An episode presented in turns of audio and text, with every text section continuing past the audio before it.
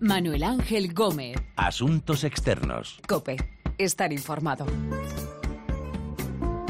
Hola, saludos. Comienza Asuntos Externos, este análisis de lo que pasa en el mundo en cope.es. El gobierno de Benjamin Netanyahu vuelve a la carga con una ley que declare inequívocamente el estatus de Israel como Estado judío. No es la primera vez que lo intenta Netanyahu y sus intenciones han despertado críticas tanto dentro como fuera de su gobierno de coalición. Algunos de los que se oponen a esta ley del Estado judío dicen que discrimina a los ciudadanos árabes, que son alrededor del 20% de la población de Israel.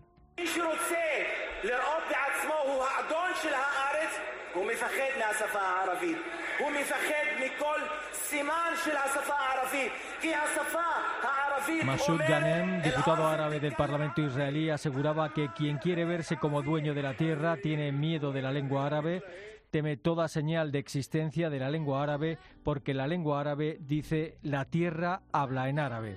Si es aprobada esta ley, la lengua árabe dejaría de ser oficial en Israel. Las autoridades palestinas dicen que esta legislación es un obstáculo para la paz.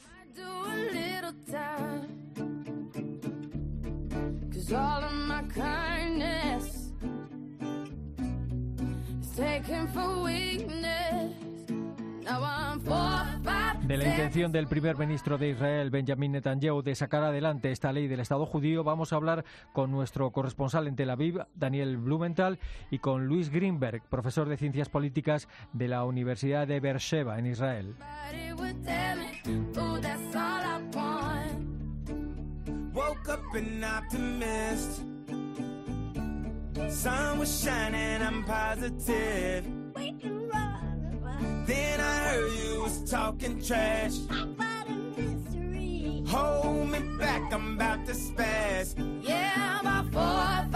El primer ministro de Israel, Benjamin Netanyahu, ha llevado a la Knesset, el Parlamento israelí, la ley del Estado judío, una ley que consolida el estatus de Israel como Estado judío. Esta futura legislación ha recibido un buen número de críticas y no solo de la oposición, también dentro del gobierno de coalición israelí hay algunos partidos que no están de acuerdo con ella. Tel Aviv, Daniel Blumenthal, saludos. Hola, Manu. Hola. Eh, ¿Cuál es el contenido y el objetivo de esta ley del Estado judío? Pues se trata por ahora de un proyecto de ley, la ley del Estado-Nación judío, que fue aprobado en lectura preliminar en la Knesset eh, con un margen muy estrecho de 48 diputados a favor y 41 en contra. La legislación patrocinada por el diputado Avi Dichter del Likud es eh, del partido del primer ministro Netanyahu.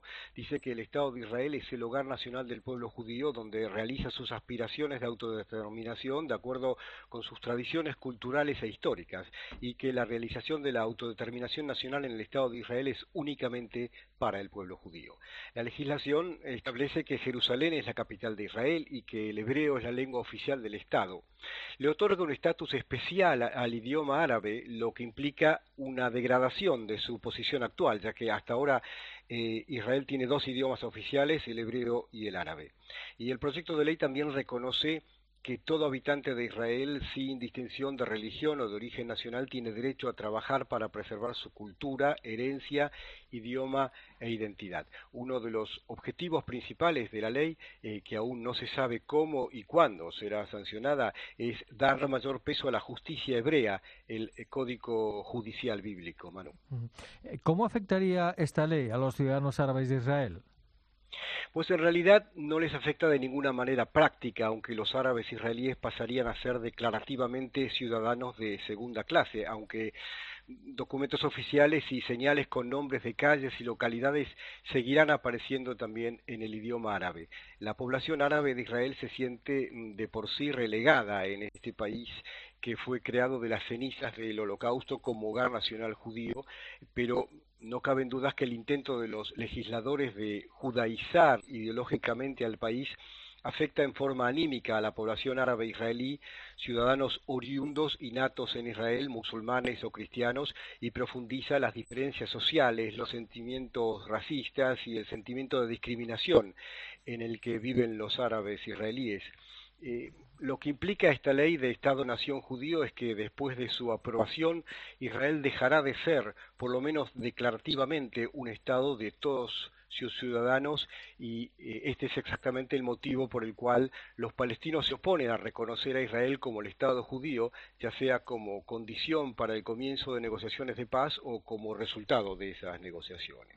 Eh, ¿Cómo va la, tramitación de, esa ley en la Knesset? Eh, hay partidos dentro del gobierno de coalición que están poco entusiasmados con esa ley, ¿no? ¿Por qué? Mm, sí, es verdad, el proyecto de ley debe ser aprobado en otras tres lecturas, otras tres votaciones, antes de convertirse en ley. Eh, sin embargo, es aprobada eh, si es aprobada, será consagrada como una de las llamadas leyes básicas que tienen un valor similar a leyes constitucionales. En Israel no hay constitución y según el sistema legal del país haciendo que su derogación sea más difícil que otras leyes comunes. Son los partidos ultrarreligiosos que están en la coalición que se oponen a que la ley se presente a votación de su, en su actual versión. Como decía, no hay constitución en Israel y los ultraortodoxos se oponen a la votación de leyes fundamentales por temor a que se hagan modificaciones en el status quo religioso. Se estima que la votación se atrasará por lo menos en dos semanas y no tiene asegurada la mayoría. Mm. Y no es la primera vez que Netanyahu intenta sacar adelante esta legislación, ¿verdad? No, en absoluto, mano. La historia de esta ley y sus diversas redacciones se remontan a la decimoctava Knesset, inaugurada en febrero de 2009, en la que Benjamin Netanyahu formó su gobierno después de las elecciones generadas por la renuncia del primer ministro Eud Olmert por acusaciones de fraude. Y continuó también cuando Netanyahu formó gobiernos después de las elecciones de marzo de 2013 y de marzo de 2015, además en muchas y diferentes versiones, ya que también la oposición intentó en ese periodo de tiempo sancionar leyes fundamentales, pero que digan lo contrario, o sea, que garanticen el carácter democrático de Israel. ¿Y cómo justifican el gobierno y el Likud la necesidad de esta ley? Pues eh, del gobierno, la ministra de Justicia, Yele Chaquet, del Partido Religioso Nacional Hogar Judío, dice que en los últimos 20 años, desde que se sancionó la Ley de Derechos y Libertades de las Personas, eh, otra ley fundamental, entre paréntesis, las Cortes de Justicia ponen mayor énfasis en los valores de la democracia que en los valores del judaísmo y que esta ley otorgaría a los jueces nuevas herramientas para balancear sus decisiones. Pero esta coalición de gobierno está basada en el apoyo del Partido Nacional Religioso y la derecha nacionalista en su totalidad, con la influencia política de los judíos en Cisjordania, de los colonos. Se trata de las facciones políticas que se oponen a una solución de compromiso con los palestinos porque no están dispuestas a abandonar sitios, monumentos y restos históricos mencionados en la Biblia como, como parte de la tierra prometida pero la falta de una solución que contemple la creación de un Estado palestino llevará a Israel a convertirse en una nación para dos pueblos, en realidad.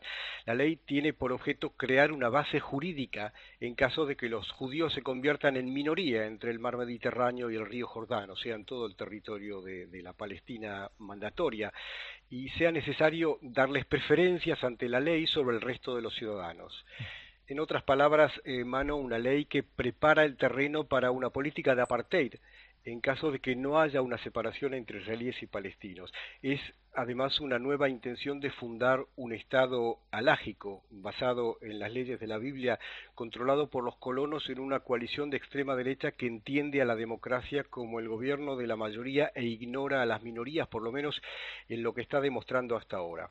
La oposición a la ley no reside en la negación de la historia del Estado de Israel, sino el reconocimiento que un país democrático no se puede identificar solo con parte de su población. Y todo esto cuando faltan días para que llegue el presidente Donald Trump a Israel. ¿Qué se espera de esta visita de Trump? ¿Hay alguna posibilidad de que termine anunciando el traslado de la Embajada de Estados Unidos a Jerusalén? Pues la posibilidad del traslado de la embajada de Tel Aviv a Jerusalén parece cada vez más distante. Este jueves se publicaba que eh, Trump seguramente lo decidiría luego de la visita, pero por lo menos en esta visita y por lo menos no este año. Eh, cuando hay señales que el mundo árabe sunita moderado busca caminos de apertura hacia Israel, el traslado de la embajada ah, podría ser desastroso, por lo menos para ese proceso, y podría también provocar violencia. Pero mm, de la visita en sí se espera mucho aunque también nada o poco. Eh, en Israel y en Palestina ya entienden que el presidente Trump es una persona muy imprevisible. Mm. Eh, Trump eh, dijo hace unos días que hay una buena oportunidad para un acuerdo de paz entre israelíes y palestinos. ¿Hay alguien que crea en esa posibilidad entre israelíes y palestinos? Sí, hay quienes creen en esa posibilidad y hay quienes sueñan con esa posibilidad. Eh, Trump no habla de un acuerdo de paz, sino eh, que habla en términos de negocios, habla de un deal. Y en sus cuatro meses en la Casa Blanca creó una gran expectativa eh, ante su capacidad de poder concretar un negocio al respecto. Está también la iniciativa árabe de paz y hay rumores, rumores ahora de una apertura diplomática de los países árabes moderados hacia Israel, de una conferencia regional de paz y más eh, rumores que crean un ambiente positivo entre quienes quieren avanzar en vías a la paz y gran preocupación entre los factores fundamentalistas, tanto israelíes como palestinos, que no buscan una solución. Mm. El presidente norteamericano también va a visitar los territorios palestinos. Eh, será, supongo, en medio de fuertes medidas de seguridad, ¿no? Sin duda, la visita a los territorios palestinos será en Belén, eh, allí se reunirá con el presidente de la autonomía palestina, Mahmoud Abbas. El centro de Belén está a solo 15 kilómetros del centro de Jerusalén. Manu, tú has visitado esta zona. Y desde el momento que la caravana de Trump cruce la muralla de separación, su protección estará a cargo de sus servicios de seguridad en comparación con las, eh, con las fuerzas policiales palestinas. Pero los aparatos de seguridad estarán en estado de alerta durante los dos días de la visita, porque en Jerusalén el presidente Trump se dispone a llevar a cabo una visita catalogada de privada al Muro de las Lamentaciones y a la Iglesia del Santo Sepulcro. Hasta el muro se puede llegar en caravana, pero a la basílica hay que caminar desde el portal de Jaffa unos 800 metros en callejas estrechas y yo estimo que habrá un ejército completo de guardias en los techos.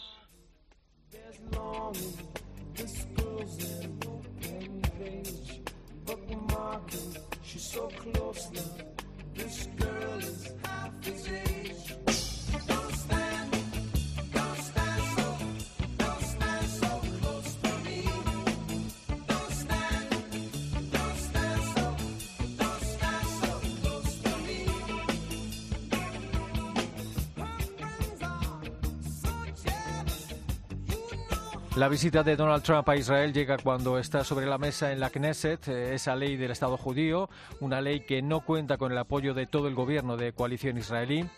Luis Greenberg, profesor de Ciencias Políticas de la Universidad de Beersheba en Israel. ¿Qué tal? Saludos. Eh, muchas gracias. Saludos para España. Eh, ¿por, qué, ¿Por qué el gobierno de Benjamin Netanyahu ha decidido llevar ahora esta ley del Estado judío al Parlamento israelí para que sea aprobada? ¿Hay alguna razón especial? Bueno, la razón más directa es que viene Trump y eh, lo que quieren es eh, hay, hay una tensión en este gobierno porque hay grupos son todos eh, grupos diferentes orientaciones de derecha pero hay un grupo más lo, lo, podríamos llamar mesiánico religioso muy extremista que está descontento con la posibilidad de que Netanyahu va a hacer algún tipo de deal o, compromiso eh, eh, con eh, Trump. Entonces, la interpretación que más popular que hoy en día es que lo que está tratando, tratando de hacer Netanyahu es que a pesar que hay eh, desacuerdos con respecto a esa ley, por lo menos tratar de calmarlos a los grupos extremistas, más extremistas, diciéndole, bueno, bueno, nosotros le vamos a dar esa ley, que es lo que ustedes querrían. Mm. O sea, sería algo así como una especie de compensación preventiva antes de antes de, de, hacer las cesiones que sea que se van a hacer si es que se hacen eh, con la visita de Trump es una buena definición, compensación preventiva. sí, supongo que ese sería el término.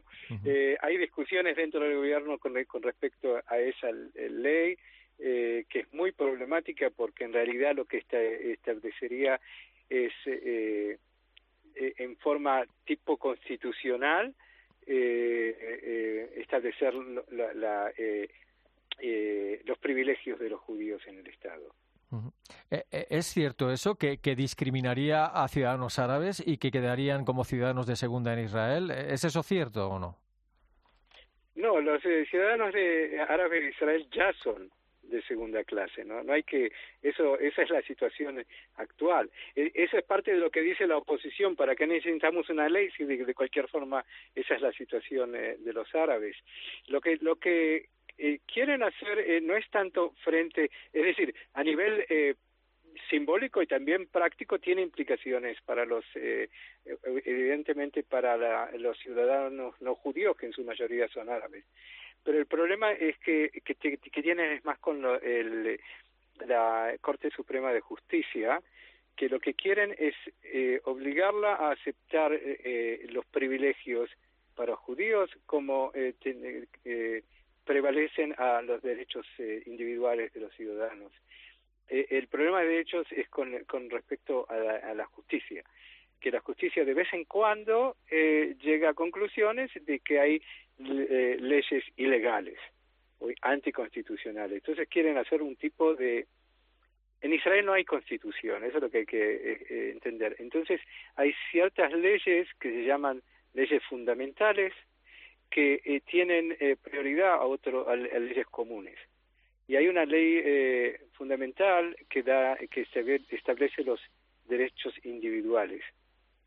Y entonces ellos lo que quieren que esté claro que el derecho colectivo de los judíos es, tiene superioridad a los derechos individuales. Mm.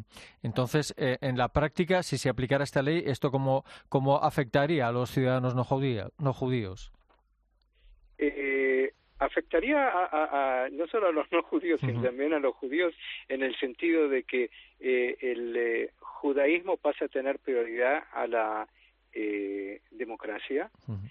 Y, y, entonces todo tipo de decisiones que hacen eh, discriminación a favor de, de, del principio del judaísmo como que que tiene superioridad. Entonces, eh, también, eh, por supuesto, los árabes, pero también eh, individuales, todo tipo de individuos que quieren salir en contra de, del poder predominante de la religión, estarían en problema. O sea que también, si vos sos judío y no crees que los judíos tendrían que tener, por su religión, derechos especiales, entonces tenés un obstáculo mayor vendría a ser, porque también hoy en día existe ese, esa, esa política, pero es una política de hecho, no es que está legalmente eh, eh, apoyada, mm. digamos. ¿Esta ley podría ser un obstáculo para un futuro acuerdo de paz eh, entre Israel y los palestinos, como, dicen algunos? Bueno, más que nada el, obstáculo eh, ya, ya lo puso el gobierno y, esta ley vendría a darle eh, por supuesto, el apoyo, porque eh, el, el, gobierno de, exige eh, no solo que eh, los palestinos reconozcan el Estado de Israel, el gobierno eh, actual exige que los eh, palestinos reconozcan que el Estado de Israel es el Estado del pueblo judío. Y en ese sentido, lo que están de, eh, exigiéndole a, digamos, a los representantes de, de la eh, Cisjordania, como es Abu Mazen, que ellos acepten que la, la minoría palestina, en, dentro de Israel, los ciudadanos palestinos dentro de Israel, dentro de las fronteras, eh, digamos, legales de la soberanía de Israel, tienen que ser discriminados. Eso es lo que están pidiendo de Abu Mazen y, por supuesto, los, Abu Mazen no lo, no lo acepta esa condición, porque entonces eh, eh, es una intervención en las cosas internas de Israel.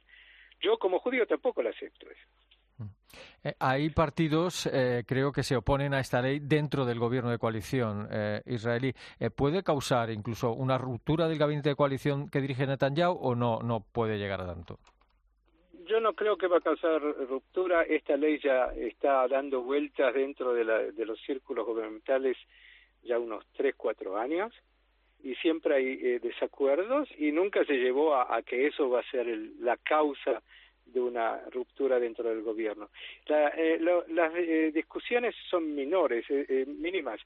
Hay que eh, tener claro el, el hecho que Israel es un Estado de los judíos, eso es un acuerdo dentro del gobierno y dentro de la oposición, ma mayoría de la oposición. hay pocos grupos, la, en su mayoría los ciudadanos palestinos y una minoría de, judíos liberales que están en contra de ese principio y que exigen que el principio principal del Estado tendría que ser democrático. pero la gran mayoría, eh, digamos, eh, el 90% de, de los partidos que representan a los ciudadanos judíos están de acuerdo en, en el principio de que Israel es un Estado judío y democrático. Mm. La tensión es básicamente dentro de esos dos principios, porque si sos un Estado judío, nada más que los judíos tienen privilegios, entonces no es tan democrático. Ese es el problema. Mm. Usted lo comentó hace un momento, Israel no tiene una constitución. Esa función que hace la constitución en otros países, como España, por ejemplo, esa función reguladora, ¿cómo se cumple en Israel?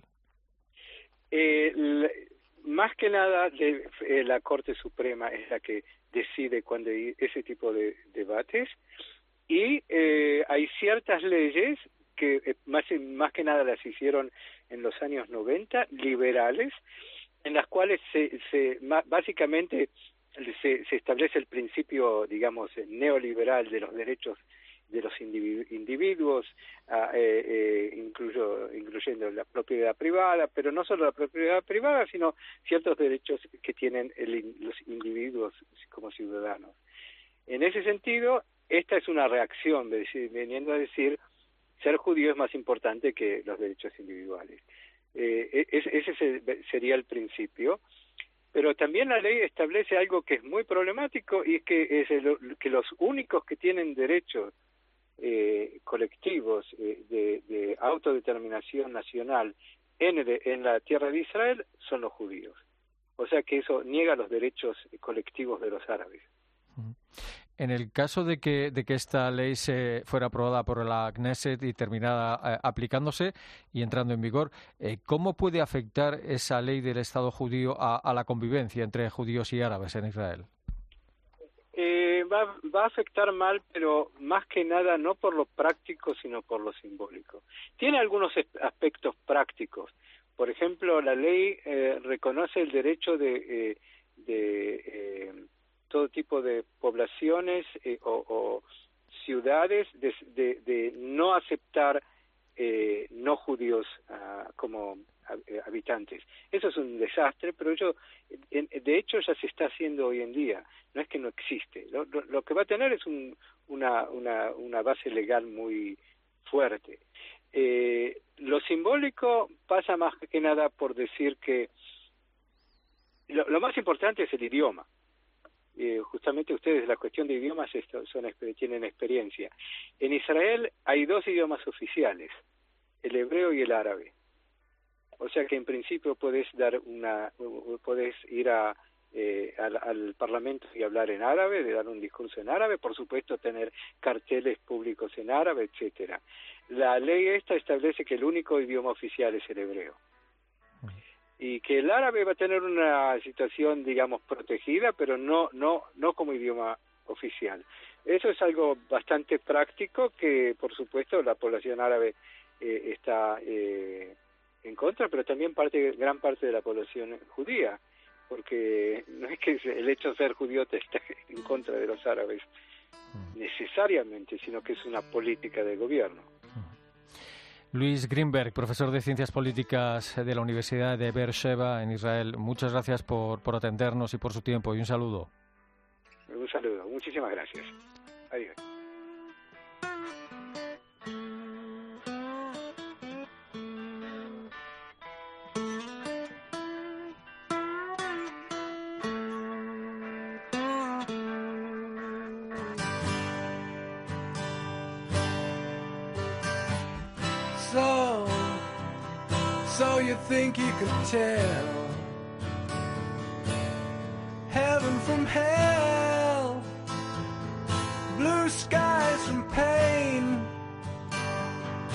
Can you tell a green field from a cold steel rail?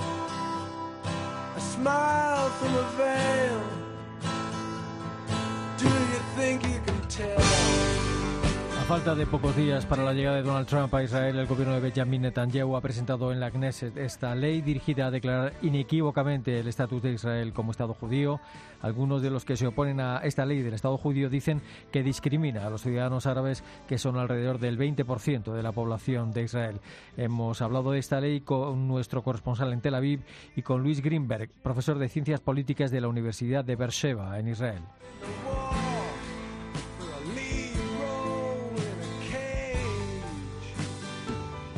Recuerden que nuestra dirección de email es asuntosexternos.cope.es y que también estamos en Twitter, Asuntos Externos todo junto. Volvemos pronto con Asuntos Externos aquí, en cope.es.